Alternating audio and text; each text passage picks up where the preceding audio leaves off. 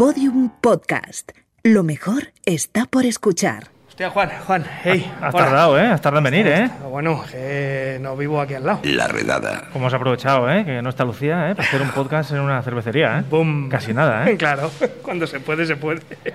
Oye, una cosa, eh, no entiendo bien la cosa de todo esto. O ¿El sea, WhatsApp que te mandé? Sí, o sea, tú me dices, tío, vente porque hay una cervecería que te enfrían la cerveza en ocho minutos. Claro. Y a mí eso no me parece un ¿No te hito, parece un hito? de... ¿No? Ah, Pero bueno, ¿tú, ¿tú lo haces en tu casa eso o qué? Si quieres, hacemos el, el- el challenge de enfriar una cerveza en 8 minutos, pero yo creo que a lo mejor. Te, te he contado el truco de la servilleta mojada alrededor del botellín y el Pero eso- congelador. Eso, es como lo de Ricky Martín y el perro. Eso yo creo que no, eh, no se ha probado y científicamente no existe. Bueno, la cosa es que. ¿Tú qué haces? Eh, vienes de tu casa y te oye, ¡ay, je, solo tengo cerveza caliente! Y entonces te, te traen las cervezas aquí Claro. y, y te las enfrían porque son muy simpáticos. Claro, ahí en la tienda las pillas y. ah, vale, y ellos te está. venden cerveza caliente. Y te la enfrían en 8 minutos, pero ahora cuando nos cuente el jefe ya verás. Es tremendo el sistema. Eh, de todas maneras, no sé esto a qué viene, porque el formato podcast lo bueno que tiene es que no puedes, no tienes por qué explicar a qué viene. O sea, no estamos apegados a la actualidad de decir, no, es que Ángel Barceló hay que explicar esto de- del Ministerio de Seguridad Social. Esto da igual, esto yo paso por la puerta, me ha gustado el tema y he dicho, pues lo hacemos. ¿o Pues no? pa'lante. Pues venga.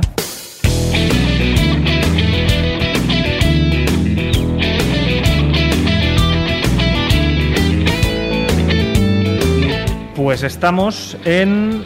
eh, era cer- no, no, no, es que lo de backstage en inglés. me Cerve- fu- o me sea, funde el cerebro. Cervecísimos. Vale, cervecísimo. Digamos que un poco la. O sea, el local se divide en dos partes, que es la zona de tienda, que es Cervecísimos, que es la idea original, lleva siete años. Y hace tres años montamos el backstage, que es la parte de atrás de, de Cervecísimos. ¿Vale? Pero la marca como tal es Cervecísimos. A ver, eh, la primera pregunta: ¿cuántas cervezas tienes? Porque en la tienda tienes chorrocientas, ¿no? Sí, nosotros tenemos de media, depende de la época del año, pues tenemos entre 300, 400 cervezas distintas, referencias distintas. Vale, segunda pregunta. Como si esto fuera a lo mejor eh, la Madrid Fashion Week, algo de la moda, ¿por dónde vienen las tendencias? Entiéndeme. Veníamos de una época así que había muchas IPAs, que todas las empresas están sacando IPAs, todas las cerveceras, venga, IPAs. Aquí el técnico que nos acompaña eh, desayuna IPAs, enjuaga la boca con IPA y los medicamentos los disuelve en IPA. Eh, ¿Eso está pasando o seguimos en, en la ola de las IPAs? Bueno, mm, digamos que sigue la fiebre del lúpulo, ¿no? Las cervezas lupuladas pues siguen funcionando, ¿no? Llámese IPA o su, o sucedáneo IPA, DDH IPA, doble IPA, triples IPAs o los miles de apellidos que están poniéndole a las IPAs ¿no? últimamente. Eh, es una locura, ¿no? Es en el sentido porque hay fábricas que, que sacan una cerveza cada 15 días. Una cerveza de un solo lote encima, one shot, que no vuelven a sacar nunca más en su vida. Es decir, la sacan una vez y a los 15 días sacan la misma receta, cambian tres lúpulos y la llaman de otra manera, ¿no? Entonces estamos en esa locura del lúpulo. Pero bien es cierto que la gente se está cansando un poco de esa tendencia, ¿no? decir, bueno, pues eh, clientes muy habituales a venir a la tienda Profesionales, cerveza, artilleros, vamos, profesionales de la cerveza diaria, ¿vale?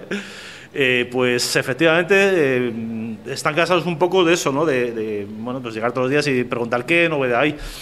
Y las novedades parece que solo se fabrican en el mundo de las IPAs. Entonces los fabricantes es- siguen esa línea, es decir, por lo menos yo ahora mismo no he visto cosas distintas que no sean novedades en IPAs.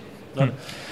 Otro tema. En el mundo de la cerveza eh, se está dando un fenómeno que yo creo que no es demasiado habitual a nivel de consumidor, que es que se está valorando mucho lo local. Es decir, tú ves una cerveza de aquí, de Segovia o de un pueblo de Albacete y, la gente se lanza a probarla eh, como, locos. Eh, esto entiendo que, que es bueno, ¿no? Para la tradición cervecera que hay en España, ¿no? Para que mejore. Sí, a ver, digamos que hay dos vertientes, ¿no? Es decir, están los clásicos, ¿no? Y los clásicos es imposible imitarlos. El que saca una cerveza, por ejemplo, una fábrica saque una cerveza, una double eh, típica eh, eh, belga, o una triple o una cuádruple, es imposible imitar un clásico belga. Es decir, mm, hay gente que lo ha intentado, pero esas cervezas no triunfan porque es muy complicado hacer algo parecido, ¿vale? Con lo cual, ¿dónde está su nicho de mercado? Pues en la cerveza de diario, es decir, una lager tipo Munich Helles o una Pilsner o cualquier variedad de lager suave, o bien las IPAs, ¿vale?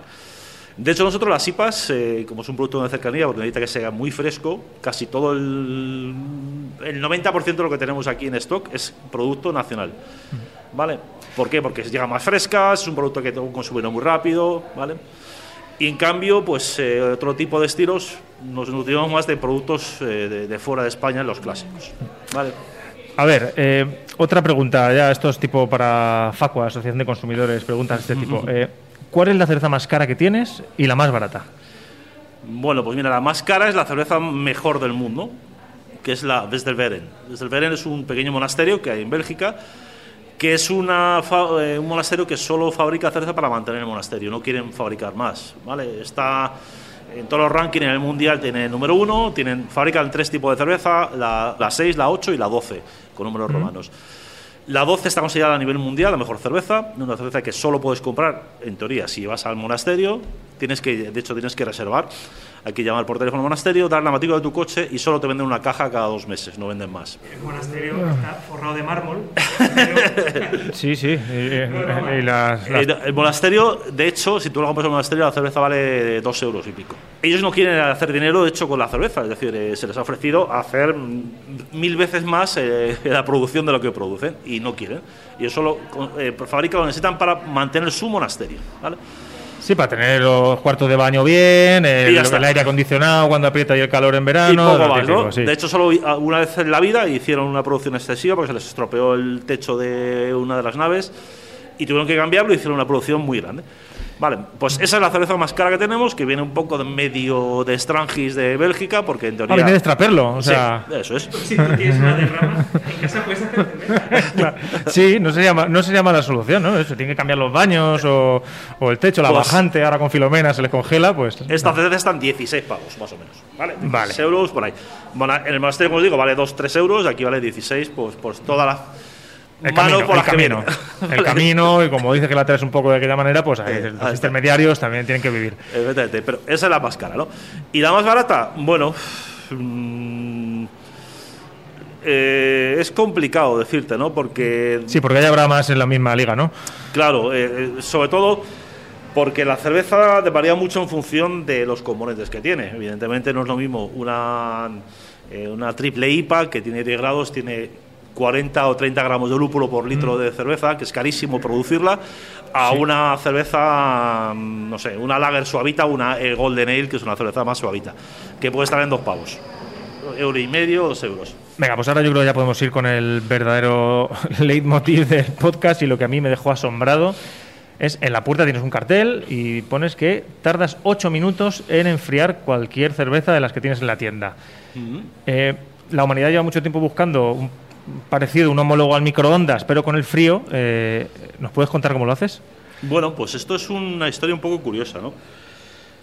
Porque realmente nosotros teníamos, cuando abrimos esta parte, eh, tenemos la zona de tienda que lleva siete años y esta parte la abrimos hace tres, años, ¿no? Queríamos que la gente pueda consumir el producto que hay en la zona de tienda sin tener que llevar aquello de neveras, pagar la electricidad que conlleva todo eso y, y mantenerlo, ¿no? Con lo cual llegamos a la conclusión que era... eh, no era rentable. De hecho, otro local que hubo en Madrid hace cuatro años intentó eso y tuvo que cerrar porque era imposible económicamente mantenerlo. Y entonces buscamos soluciones. Buscamos el microondas de la cerveza, como bien dices, no existe. Hay unos argentinos que dicen que han inventado algo parecido, llevan tres años eh, con la patente, pero Bueno. es un bulo porque realmente nunca sacan nada. Les llevan ahí, les- la universidad no sé qué les apoya. Veces, en dicen- Argentina se suelen alargar a veces explicando Claro. las cosas y... sí, efectivamente. Te dicen que no cuentan cómo funciona, pero que lo tienen, ¿vale? Total, que dijimos, bueno, vamos a buscar una solución intermedia. Estaba la solución de mm, poner el papel, el efecto botijo, poner el papel de cocina, congelarlo y esperar, ¿vale? Ese es el efecto botijo de toda la vida que ha funcionado.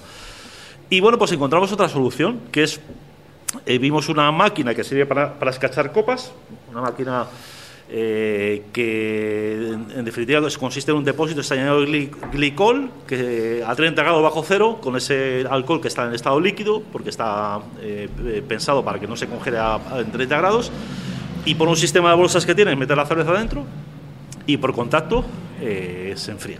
Es así de sencillo. Como os decía, estaba inicialmente enfocado para escarchar copas, nosotros le dimos un segundo uso que es probamos, compramos una máquina y funciona muy bien. O sea que si te pido una vacuna de Pfizer me la, me la puedes sacar también casi, ¿no? Eh, bueno, estamos en ello. estamos llegando a acuerdos con ellos. a- Oye, y, y se asombra mucho la gente por el. Porque es que tú, Sí. además, das un cronómetro al, al cliente, le dices, toma, llévatelo a la mesa, eh, los ocho minutos, la cuenta atrás, te pita, y luego cuando vuelves a, a la barra. todo el mundo quiere saber cómo funciona, ¿no? Es un tema muy sencillo. También hay, hay- o sea, esto, este sistema tiene otra ventaja adicional que es que la cerveza tiene una temperatura de servicio en función del estilo. Es decir, no es lo mismo enfriar una lager que la quieres muy fresquita, ¿vale? Una cerveza que puedes tomártela lo óptimo serían 4 grados, 5 grados, aunque aquí en Madrid pues la gente la quiere a 2 grados y en Andalucía a 3 grados Claro. bajo cero, ¿no? ¿Vale? Eh, y entonces, que de lo, tomarte una cerveza, una Imperial Stout, que es una cerveza que se toma a 10 grados, 12 grados, ¿no? Entonces, la ventaja de este sistema es que podemos dar la cerveza a la temperatura de servicio que eh, quiere, el cliente o que, se, que demanda O el sea, en, servicio. en el función del tiempo que tú la dejas ahí, Ahí eso va bajando. Si tuviéramos neveras, todas estarían a la misma temperatura. ¿Vale? Que es lo que pasa con los grifos también. Los grifos muchas veces, pues tienes aquí en los 10 grifos que tenemos, tienes cervezas eh, a lo mejor muy complejas, una Imperial Stout que, que, claro, todas están a la misma temperatura. Entonces tienes que dejarla un poco que se atempere porque a lo mejor sale demasiado fría para, para poder eh, degustarla. Y con este sistema, pues, oye, quiero una cerveza Imperial Stout, que es una cerveza que tiene más aromas, más sabores, hay que tomarla a menos a 10 grados, pues la pones 6 minutos, 4 minutos, en función. Eh, pues nada, Jorge, nos vamos a la tienda y vamos a. Juan y yo elegimos una y ahora, ahora te traemos. Eh, muchas gracias y. Nada, a vosotros. Y, y una cosa más, eh, ¿es muy caro el cacharro de enfriar? Pues si en casa me, Sí, está en 1.200 euros por ahí. me, me sale mejor venir. Me Sí, sale mejor venir aquí. Mejor Nada. aquí o el efecto, como decíamos, el efecto botijo, Botijo. con el papel de cocina eh, congelado. Venga, pues vamos a por esa cerveza. Venga, gracias, Jorge. Bueno, pues hasta aquí el podcast de hoy, pero antes de marcharnos, intrahistoria. Juan, llevamos más de 8 minutos. Bueno, pero en la descripción de la redada pone de 5 que pueden ser 15 incluso. No, sí, lo Luego digo, no te alargues tú con el cierre. Lo digo, que ¿dónde está mi cerveza fría? digo. Hombre, pero esto es periodismo serio, no es periodismo tipo de- antiguo de este de fútbol, ¿no? De lo de he comido en casa Paco, me has estado un, Una IPA un- para los un arroz- cereales. Un arroz con bogavante, gracias Paco. ¿no? Clink, clink, clink. ¿no?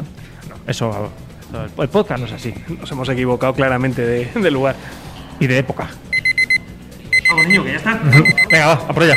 Un saludo de Lucía Taboada, Juan López y Juan Aranaz. Adiós. Todos los episodios y contenidos adicionales en laredada.com. Síguenos en Twitter arroba redada y facebook.com barra laredada podcast.